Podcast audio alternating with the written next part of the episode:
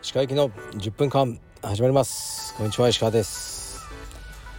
はい僕は今奄美大島にいます。と仕事ではなく休暇で来ています。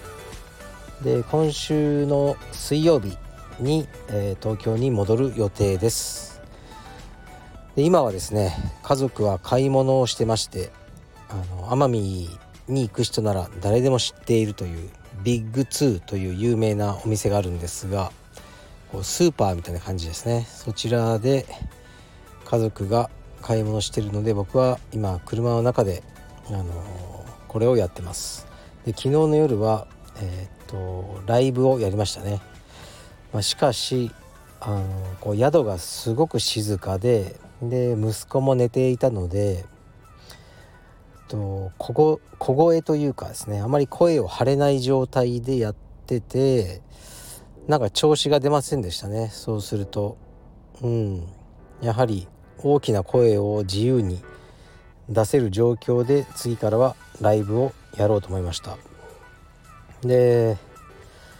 えっと昨日はかなりちょっと弱気なことを言ってましたよねライブでは。うん。まあ聞いてらっしゃらなかった方もあの多かったと思うんですけどなんだか疲れてるんですね。で、えー、疲れたっていうのがあってまあ腰痛の疲れですね。あのこうね2年間以上続いているこの慢性の腰痛。今日もね今日は調子悪くて2回ぐらいこううわっこう声が出たりしましたね靴を履く瞬間とかそういうのが2年ぐらいずっと続いてるって感じそっちの、まあ、精神的なストレスでねこうなかなか4時間以上とか寝れないんですよね腰が痛くて。というのとあとまあ仕事の疲れですよね。はい、こちらのダブルで、まあ、すごく疲れててでまあ今奄美で少しのんびりしているという感じですね。はい。でまあ仕事的にはですね、まあ、この間決算というやつが終わってあのこう決算まあお金ですよね。あのビジネス会社のお金のことなんですけどこここっちの戦いは本当に孤独なんですね。僕と会計士さんだけの世界ですよね。もちろんスタッフとかねうちね僕の会社は役員とかあのいないんで僕だけが経営ですよね。だから非常に孤独な戦いをこうやってますね。だけどまあ目標があったりこうねいろいろあるんですけどね法人税を支払ったりとか。でまあこのコロナ禍の苦しい状況の中においてはよく頑張ったなと。はい。あの自分をたまには褒めよう。いや結構褒めてるだろうっていう思われる方もいませんけど。まあまあ頑張ったんじゃないかなと思いますね。で、まあ、決算が済んだというのもあって少し疲れがね、まあ、ほっとしたのもあって出てるという感じではないでしょうか。でえー、っとまあね東京帰ったらまた仕事はしなきゃいけないんですけど少しね形を変えていこうと思っていますね。まずはうん夏ぐらいにもう思い切って今はねオフィスを解約しようかなって思います。オフィスを解約して強制的に仕事の時間を減らそうかと。でできれば練習の時間は増やしたい。その充実を競技としてあの、まあ、試合はね出ないと思うんですけど練習をしたい気持ちはあの本当に変わってないですねそこだけは。だから仕事は減らしてえー、っとね充実をやろうと思ってますしえー、っとこうね露出は減っていくと思いますね。インスタとかももう本当言うとやめたいんですよね。うん特に楽しくはない。でもやっぱ仕事のためまあ PR というか、ね、パブリシティですよね。僕が一切インスタを触れなかったらじゃあ1年間道場にとってプラスなのかマイナスなのかとか思うとうんマイナスなんじゃないかなと思うんですね。単純にこう宣伝とかいう意味じゃなくて僕の価値観とかを伝えたいっていうのがやっぱあるのでそこが悩みどころですねでも本当に疲れてるんですねでこの間も眼鏡をあのねちょっと度が合わなくなってね作りに行ったんですけど2年間で、うん、目がまためちゃくちゃ悪くなってるというふうに言われましたね。あと左右差が結構出ちゃってあまり良くないということで言われてしまったのでまあ携帯とかをね見過ぎなのもあるかなと思ってますね。でですからねこのスタンド FM とかももうやらない日とかも作ってあの少しリラックスしていこうかというふうに考えてるところです。でまあ昨日のライブでも言ったんですけどね周りを見ると、ね、もちろん僕と同世代でももうバリバリ仕事してるような人が多いんですよね。仕事もバリバリ、ね、遊びもバリバリみたいな人がいっぱいいるのでなんかね自分もついていかなきゃというかやれるはずだとか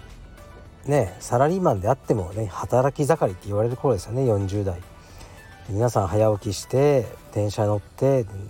まあ昔ほどじゃないにしてもね残業とか、ね、ガンガン仕事して、ね、土日は家族サービスとかいう方もおられるのにうんなんか僕の方が多分仕事量とか少ないはずなのに情けないなってこんな弱かったのか自分はとか思ってしまいますね。しかし、ね、僕が潰れちゃったらね本当に家族とか道場にとってもいいことではないので少しお休み、えー、ね、みたいな感じで、あの働こうかなと思いますね。だからね、あのやっていただける仕事はもう外注にねしていこうと思います。でストレスになりそうな仕事は最初から受けないというふうにいろいろあるんですけどね。あのそんな別に怪しい仕事っていうわけじゃなくてこういうのやりませんかって言ってねもちろんその絶対に成功するっていうプロジェクトはないのであのでももしかしたらこれねうまくいったら大きく跳ねるんじゃないかとか思えるようなやつあるんですけどうん。もうやめとこうかなと。今のあのねあの仕事で、まあ、十分暮らしてはいけるのでこれ以上あまり手を広げずにストレスとか不安要素をなくしていこうとあのまあ奄美で思いましたね。奄美とか沖縄とかに行くと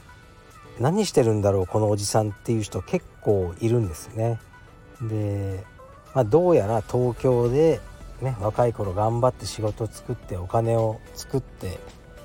まあでももう疲れちゃって、ね、みんなの縁を切って沖縄でまたは奄美とかでこうのんびりあのサーフィンしながら暮らしてるみたいなそういうおじさんがすごいいっぱいいるんですよね。その人たちだけでこうコミュニティが作れてるぐらいそういう人の気持ちが少しあの分かる気がしますね。で僕が大学生の時に、えー、っとタイに行きました、えー、それは寒い島でしたかねにいて、えー、友達で行ったんですけど3人ぐらいで。であのビーチで体焼いてたら日本人のおじさんがこう近づいてきてで「お兄さんあの悪いけど背中にあの日焼け止め塗ってくんない?」って言われて「悪いね悪いあの若い子じゃなくて」と言って、まあ、多分40代、えの中頃だから今の僕ぐらいのですねおじさんが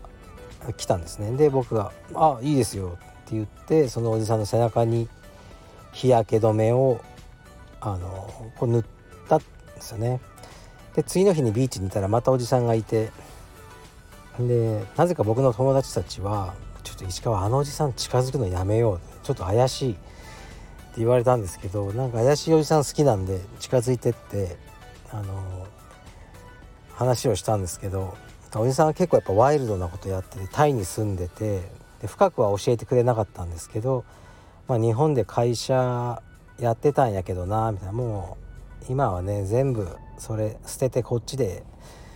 暮らしとんねんみたいなあの方の方でしたね。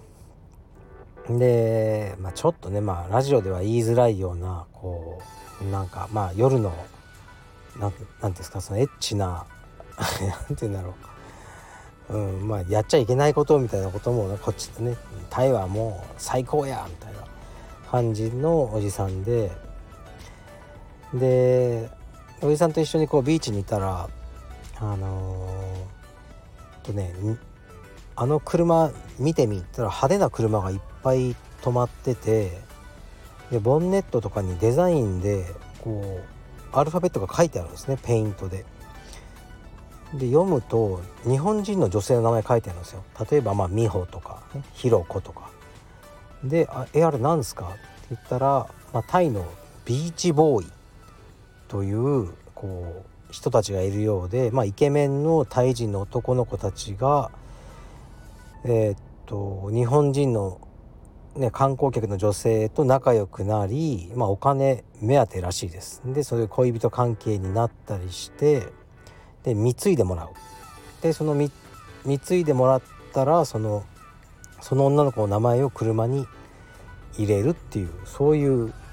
なんか文化というかあるらしいんですね。その時まで知らなかったんですけど。で女の子たちはどうやら日本ではあのまあ風俗とかあので働いてる女性がねタイに来てそのビーチボーイと遊んどんのやみたいなことを言ってたんですよね。でねなまあすごい、まあ、車を買ってあげたりとか。で貢いでるって話で。で僕は、まあ、結構真面目な学生だったんで何も考えずに「いや貢いでるんですか？車とか。いやバカですね」って言ったんですよね。そしたらそのおじさんがうーんバカかどうかは知らんけどな。っていうふうにこう言ったんですよね。でまみんないろいろあるねん。で自分のお金どうしようと買ってやろうねそれバカかどうかはそのあんちゃんが決めることやないでみたいなことをまあ言われて思わず僕も「あそそうですねすみません」みたいな感じで話をしたんですね。でそのことをあのすごく思い出すんですよ。はい、全くこの奄美とは関係ないんですけどうんこのおじさん何があったんだろうってその時思ってたまに思い出すんですよね。僕がそうなろうと思ってるわけじゃないんですけどうんまあ東京をね離れてまあ家族もいるんでそういうことしないですけどもし一人だったらうん奄美のこうもう浜辺とかに一人で暮らしてうーん釣りとかするのもいいんだろうなとかそういうことを思いましたね。うんまあ奄美にいるとそういうようなことを考えてしまうんですねどうしても。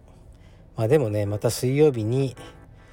東京に帰ったら頭も東京のモードに切り替わってそれなりに仕事し始めるんだろうなと思ってます。はいじゃあねあのやるつもりなかったんですけどねちょっと駐車場で暇すぎてこれをやってしまいましたやってしまいました。次は多分帰ってきた日水曜日あたりにやろうと思います。はいじゃあ失礼します。